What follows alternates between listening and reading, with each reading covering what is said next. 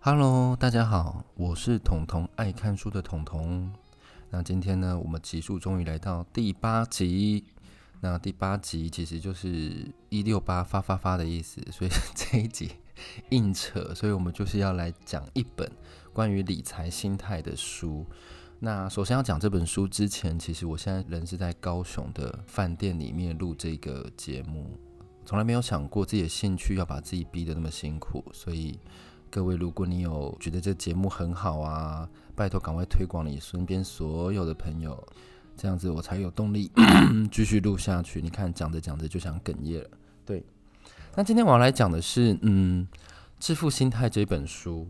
那其实理财的书我看过了很多很多本，因为彤彤本身在理财这部分啊、大概有三四年的经历，虽然就是很少，但是就是。以一个初什么都不懂的初学者，到现在大概知道自己的方向在哪，也往这个方向去实践，剩下的就是时间给你的磨砺。所以我想要来讲的书，基本上都不会是告诉你说，哦，这个 K 线这样走，下一步就会涨，或者这个 K 线下一步就会跌。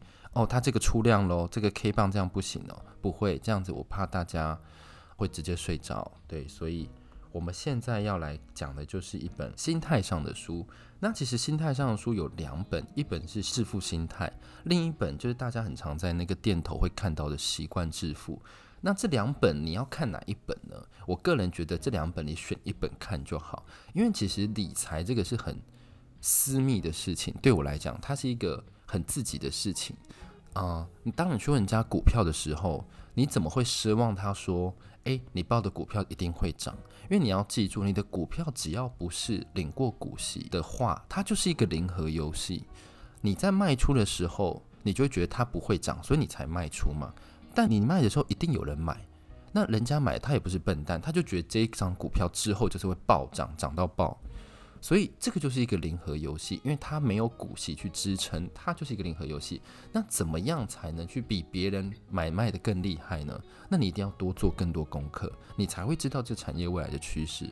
不然你去问人家，人家为什么要为你的这个理财去负责？所以呢，当你生活已经很累了，每天从早八忙到晚八。回家你真的没有心力在研究那些理财的话，或你觉得看到数字就很想睡，那我跟各位讲说，就是去看这种理财心态的书。那要看哪一本？要看你的个性。如果你是今天是一个很积极的人，比如说你已经在做保险了，你已经在做啊、直销的那一种，我推荐你看《习惯致富》哦，因为那一本其实跟你现在状况没有差很多。但如果你是一个很保守，你在生活不想太张扬，你就想要好好的。做自己的理财的话，我推荐你看《致富心态》，因为它很明显的、很明确就跟你讲说，它是属于悲观人在看的一本书。为什么？这本书它其实洋洋洒洒列了二十个点，那其中有一些点，它都是举一些故事跟你讲说某一些观念的重要性。那这边我只会讲三点。那我觉得在看理财书的时候，最重要的部分是什么？最重要的部分是把它变成你自己的语言。如果今天你照着那个他们书中的所有大纲做，那其实每个人都已经发财。所以最重要的是有没有办法转化成自己语言。那我统统这样说，不代表说我已经转化成自己语言了。对，我也还没有发财。所以各位就是，如果你想要赞助我的话，其实是可以赞助的哦。对，不要担心。对，我是真的没什么钱。对。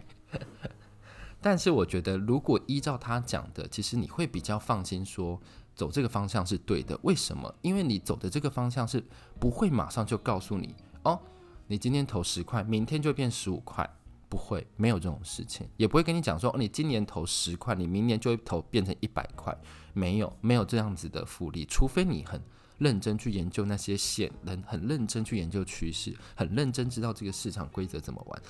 比大众还要再了解大众，这种人你才可以玩很短线。但如果你不会，你又没有那么的精明，或者是你又没有那么会算计，那你就是跟着这个致富心态这样的观念走。那他洋洋洒洒练了二十大项，其中我觉得三大项是我觉得还蛮特别的，所以我可以跟各位讲一下。第一个是致富和守财。那守财大家一定想说。守财不就是存钱吗？对，那他举了一个故事，我觉得蛮有趣，我跟大家分享。就是 A，他在一九二九年那个时候，那个时候是经济大恐慌前嘛，然后当时众人都在赔钱的时候，他却因为放空，他赚进了三十亿美元。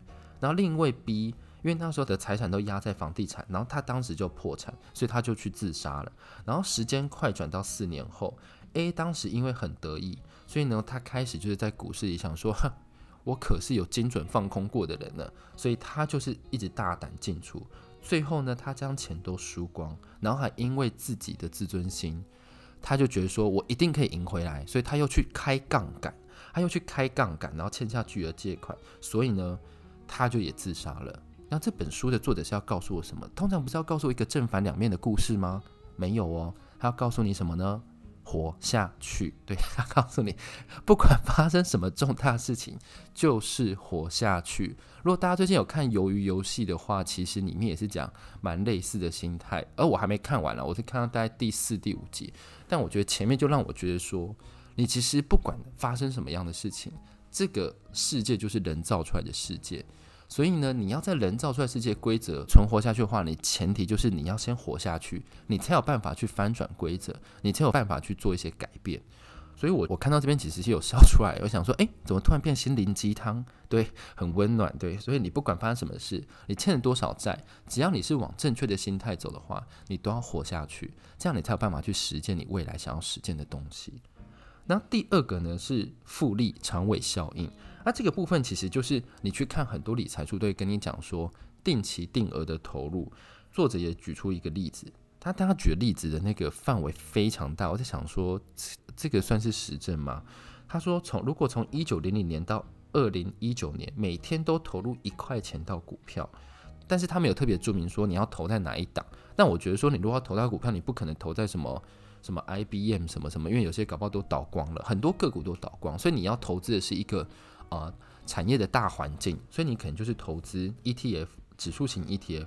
所以假设这个人活了一百一十九年，对，快要破金氏世界纪录了，然后他也没有因为衰退这样他就不投了。然后另一个人呢，他是因为衰退而卖出，复苏的时候买进，他用一些的比较策略性的，然后会去看股票，然后到了诶二零一九年。长期投资的那个人啊，就是他一直都投一块，他的投资绩效是另一个人的两倍，对，所以他就是告诉你一个概念，你一直投，一直投，一直投，不管市场多高多低，你是定期定额分开来投，那你基本上你就是跟着这一个市场的大环境走。台湾二十年前股票跟现在股票差多少？你如果是投资指数型股票，你赚了多少？你如果是这样放了二十年，你你都不会理财。你是比很多人都还强的，因为很多人可能到二十年后，他已经因为开了杠杆，然后巨额破产，所以稳稳的其实有稳稳的好处，所以这个就很适合悲观的心理者。你觉得你自己都玩不过别人，你觉得你的理财经验没有办法像别人一样这么有热忱，那没关系，我们就是定期定额慢慢投入。但我自己觉得，如果这个要转化成自己的语言，就是你还是要慎选你要投在哪一国的 ETF。对，有一些看起来没有前景的国家，或者是他们有一些基础设施上的国家，你去投入，你就是把钱放在水坑。你搞不好两百年后它才开始复苏，那你也要确定你有能活到两百年。对，所以呢，我觉得当你要去做 ETF 的时候，你也要做一些小功课。但是这个功课是其实你只要做一开始的研究就好。最后，最后第三点，我觉得很不错的就是它其实是有点点醒我。他在告诉我们，很多人会为了炫富去买一些超跑，像你看路上有特斯拉。诶，我没有说特斯拉炫富，我说特斯拉就是比较贵一点点，对，它至少贵了一般车三倍嘛，这你这你也不能否认。所以你去买特斯拉，有时候是为了让大家发出惊叹的心态。但大家有没有想过，其实你看到特斯拉的时候，你不会去看那个车主长什么样子，你只会看特斯拉。哦，这是那一个型号？哦，这个是什么什么颜色？所以。他就告诉各位说：“你去买了特斯拉，其实人家看的也不是看你，人家是看那一台车。你去买了奥迪，人家也是看那一台车，不会是看你。所以呢，大家真的不用就是嗯，一直要去买一些奢侈品，但是你可以买一些基本品的奢侈品。我自己觉得，就转化成我自己原是：你的必要品还是有一些品牌，要些要一些生活品质，但你不用乱买。”所以这是我的想法。那第三点不是讲这个，不好意思。第三点我要讲的是自由，就是大家有了钱之后，就会想要去买有形的东西。但我这边觉得说，作者提到一个概念很好，我们从来去没有去想过把自己无形的东西买下来。现在你在上班，是老板用钱把你的人生买下来，他买你一到五早上八点到晚上五点，但有时候他买到早上八点晚上八点，他也不会多给你钱，所以你的人生是被买走的。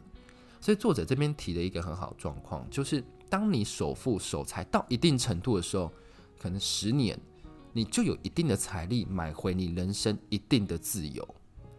这个观念很好。一开始大家都是在一个牢笼里，一开始大家的时间都是被人家掌握住。但是现在呢，你只需要用钱慢慢的把自己的生活买回来，把自己的自由、把自己的品质买回来。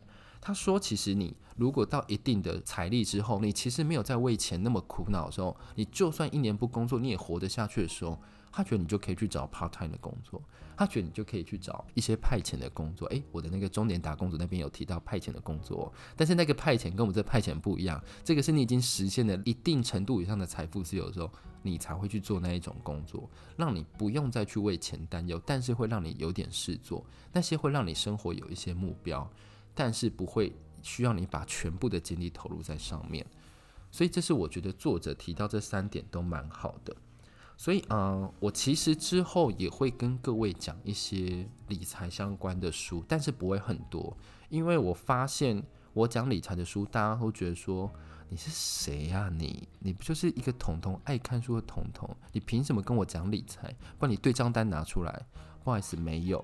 我要跟各位讲的是，就是我们用时间的复利去把自己的的钱滚出来。我们不需要去听信说，诶，那个人跟你讲说，诶，不然你这样，你这个月绩效如何？不用，这个月这一年，他就算绩效突然很好，那又跟你有什么关系？理财是很私密的事情，我自己再强调一次。所以你就只要把自己的事情做好，你就可以得到你想要的财富。如果当有一个经济大恐慌又发生的时候，你会是站在哪里？你会是那种？大进大出，然后最后把所有东西都赔掉了嘛？或者是你很稳健的继续往前走？这其实都是很看人的理财的观念。好的，我希望这一集大家不要睡着，因为我觉得大家可能听到理财就会很想睡觉。但其实我只是想跟大家讲说，理财其实没有那么可怕。